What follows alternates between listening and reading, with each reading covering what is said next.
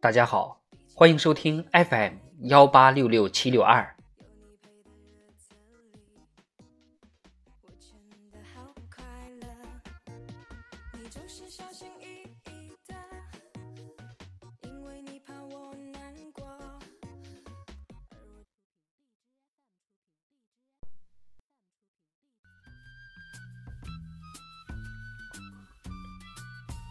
一出好戏。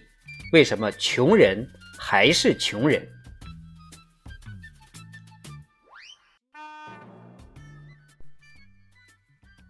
黄渤导演的处女作《一出好戏》是一部具有强烈实验戏剧风格的荒诞喜剧。电影情节很简单，讲的是一家公司出海团建，恰巧遇到陨石坠落，一船人被冲到一座无人的荒岛上。他们以为世界毁灭了，就在荒岛上重建社会秩序。起初，由王宝强饰演的导游小王爬树摘野果，是荒岛上生存能力最强的人，获得大家的推举，成为团队领导，受到以保安小哥和保洁大姐为代表的原本位于公司底层的劳动人民的热烈拥护。由于和伟饰演的公司老板张总，野外生存能力弱，沦落到这个新社会的底层。后来，张总在小岛另一头找到一艘倾覆的大船，里面物资充足，他带着一群自己的拥护者走了。后来，小王的队伍发现了张总的大船，张总拿出市场经济那套法则。让他们用捕到的鱼换船上的各种生活用品，并宣称以船上仅有的两副扑克牌作为货币。实际上，船上不止两副扑克牌。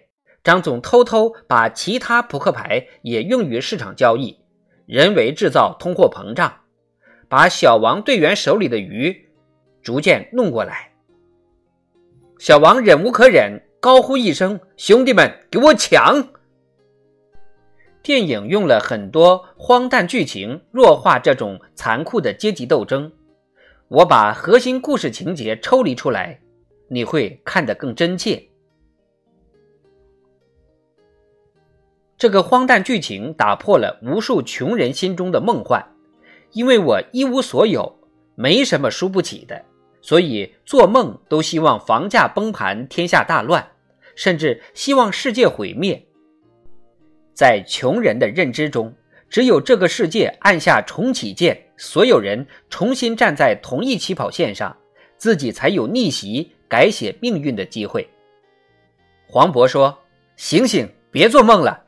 哪怕在这个只有二十多人的迷你社会，财富还是会重新向富人阶层聚集。在最残酷的丛林法则下，最初。”一定是那些身强体壮的人得到更多的生存资源，久而久之，人类还是会重新组织起来，建立社会制度。这时，总有一些人会率先完成原始积累。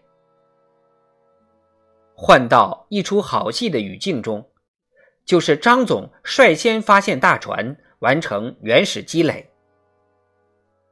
你可以说，他的原始积累靠的是狗屎运。换个角度看，为何只有张总寻找机会，最后让他发现了一个大宝藏呢？任何动物无不厌恶风险，厌恶不确定性。所有大富大贵之人在创业早期，一定是不怕风险、四处碰钉子、总是不放弃的愣头青。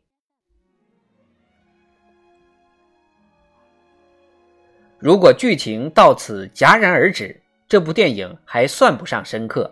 真正的亮点是黄渤饰演的马进和张艺兴饰演的小兴两兄弟组建的不受小王和张总两方势力待见的第三方势力。